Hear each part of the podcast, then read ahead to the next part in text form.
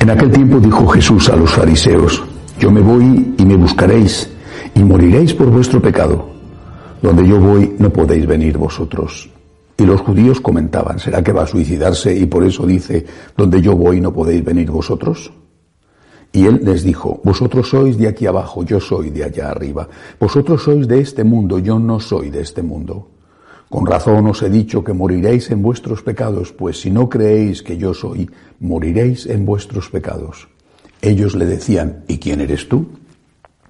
Jesús les contestó, lo que os estoy diciendo desde el principio. Podría decir y condenar muchas cosas en vosotros, pero el que me ha enviado es veraz y yo comunico al mundo lo que he aprendido de él. Ellos no comprendieron que les hablaba del Padre. Y entonces dijo Jesús, cuando levantéis en alto al Hijo del Hombre sabréis que yo soy y que no hago nada por mi cuenta, sino que hablo como el Padre me ha enseñado. El que me envió está conmigo, no me ha dejado solo, porque yo hago siempre lo que le agrada. Cuando les exponía esto, muchos creyeron en él. Palabra del Señor. Es difícil entender este texto o no se entiende del todo si no recordamos unos fragmentos importantes del Antiguo Testamento en el libro del Éxodo. Cuando Moisés está en el desierto, antes de que empiece el éxodo propiamente dicho, cuando ha huido al desierto después de haber matado al egipcio, tiene una teofanía, una manifestación de Dios. Ve sorprendido que hay una zarza que arde sin consumirse. Se acerca entendiendo que es algo tan extraordinario que tiene que ver con Dios. Y allí recibe por primera vez el, mandato de salvar al pueblo y también le comunica a Dios cuál es su nombre. El Dios de Abraham ahora le comunica a Moisés cuál es su nombre. Dios se presenta a sí mismo, decir su nombre era muy importante en aquella época, saber el nombre era como conocer los secretos de la persona. Dios se presenta a sí mismo como el que soy, yo soy el que soy, o yo soy el que seré en otras traducciones. Yo soy el que soy. Es decir, yo soy aquel en el cual se sustenta todo. Soy el origen de la existencia. Soy el creador, soy el todopoderoso. Yo soy. Ese es mi nombre. Yo soy. No necesito de otro para ser. Más tarde, ya ha empezado el éxodo, están peregrinando hacia la tierra prometida y entre las muchas peripecias que tuvieron que soportar en esos 40 años por el desierto, eh, una de ellas fue que se vieron atacados por muchísimas serpientes. De hecho, todavía hay algunas zonas en la península de Sinaí donde abundan enormemente las serpientes. Bueno, pues eh, en ese momento, atacado el pueblo por las serpientes, Moisés recibió la orden de Dios de hacer una serpiente de bronce, eh, levantarla en un, en un palo y aquel que miraba la serpiente eh, se veía curado del veneno, de la mordedura de las otras. Bueno, eh, Jesús está aludiendo a estas dos cosas, a estos dos momentos del libro del Éxodo, que, que para muchos de nosotros no significa nada, pero para los judíos era algo de una enorme importancia y que todos ellos conocían perfectamente. Está diciendo en primer lugar, está diciendo su nombre. Dice, si no creéis que yo soy, que yo soy, si no creéis que yo soy Dios, moriréis, dice, en vuestros pecados. Está diciendo que Él es Dios. Lo está diciendo de una manera judía y para judíos, pero de una manera perfectamente comprensible para aquellos. Está diciendo, yo soy Dios. Está manifestando abiertamente su divinidad. Y está diciendo que, que si no creemos en Él no podremos recibir la salvación por nuestros pecados, que moriremos en nuestros pecados, porque la fe en Él es el principio. No es el final, es el principio. Empezando por la fe, terminamos por la caridad, mm, habiendo dado el paso intermedio decisivo, importantísimo de la esperanza. Si no creemos en Cristo, moriremos en nuestros pecados, porque Cristo es el que nos salva de esos pecados. Pero luego dice, repito, aludiendo en este caso a la escena de, las serpientes que muerden a los peregrinos en el desierto, dice, cuando yo se ha levantado en alto, cuando yo se ha levantado en alto, dice, entonces, entonces os daréis cuenta de que yo soy. Cuando yo se ha levantado en alto, es decir, cuando yo se ha crucificado. Cuando me miréis mientras estoy en la cruz, os daréis cuenta de que yo soy Dios. Y entonces es cuando comprenderéis no solamente mi divinidad, sino comprenderéis, os daréis cuenta de la grandeza de mi amor, de la grandeza del amor de Dios.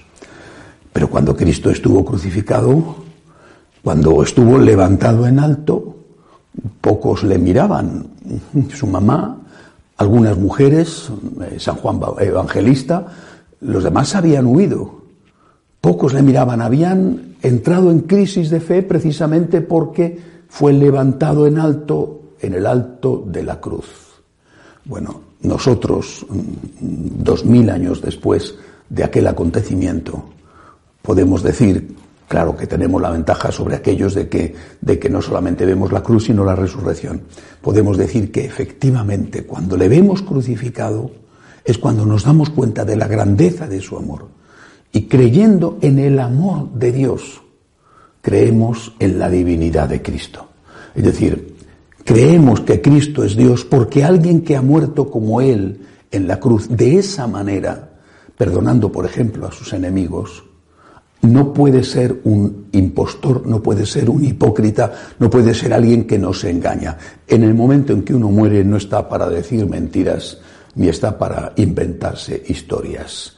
En ese momento, aparte que podía haberlo evitado cuando estuvo, por ejemplo, con, con los eh, sumos sacerdotes en la casa de Caifás o cuando estuvo con Pilato, podía haberlo evitado diciendo no, todo es mentira, me lo he inventado todo. Bueno, al contrario, provocó su muerte confesando de nuevo ante, ante los sumos sacerdotes que él era el Hijo de Dios y que le verían en el cielo sentado a la derecha del Padre. Es decir, Jesucristo muere por dar testimonio de su divinidad. Y si eso es así, nosotros tenemos que reconocer la infinita grandeza del amor de Dios cuando le vemos crucificado. ¿Qué importancia tiene esto para nosotros? En cada momento de nuestra vida, en el presente, desde luego, en este momento que vivimos de forma colectiva, con el miedo al coronavirus que no termina de pasar, con los muertos que aumentan cada día, con los infectados que aumentan cada día, bueno, pues en este momento de nuestra vida, y al margen de esto, no es la única cosa que nos sucede, no es el único problema que hemos tenido ni que tendremos, nosotros no podemos dudar del amor de Dios. Tenemos que mirar a Cristo en la cruz. Podemos decir, Señor, ¿dónde te has escondido? ¿Por qué estás permitiendo esto? Esto y lo que vendrá, la espantosa crisis económica que ocurrirá, que vendrá después de esto. Señor, ¿dónde estás? ¿Dónde te has escondido? ¿Por qué no escuchas mis súplicas? Entonces le miramos a Él en la cruz, le miramos crucificado y decimos, Señor, yo no entiendo, tú en la cruz tampoco lo tenías todo muy claro porque le preguntaste al Padre, Dios mío, Abba, papá, ¿por qué me has abandonado? El oí, el oí, le más abactané. Pero Señor, yo como tú, o yo quiero intentar imitarte a ti y decirte y decirle a Dios Padre, creo en ti, confío en ti. No dudo de tu amor.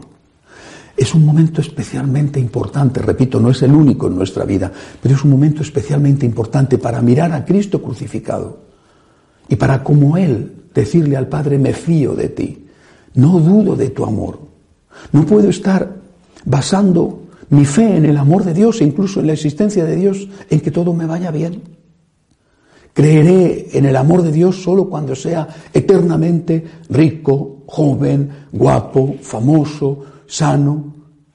Eso es absurdo. Envejecemos, enfermamos, morimos y en la vida, desde el punto de vista económico, pues hay de todo. Hay de todo y además para todos. Por eso mi fe en el amor de Dios no puede estar puesta en el dinero que tengo en el banco o en la salud que tengo. Mi fe en el amor de Dios está puesta en ver a Cristo en los brazos de su mamá en Belén y en ver a Cristo crucificado y después de nuevo en los brazos de su mamá cuando es descendido de la cruz. Creo en ti, Señor, creo en tu amor, creo en tu divinidad, porque te veo crucificado.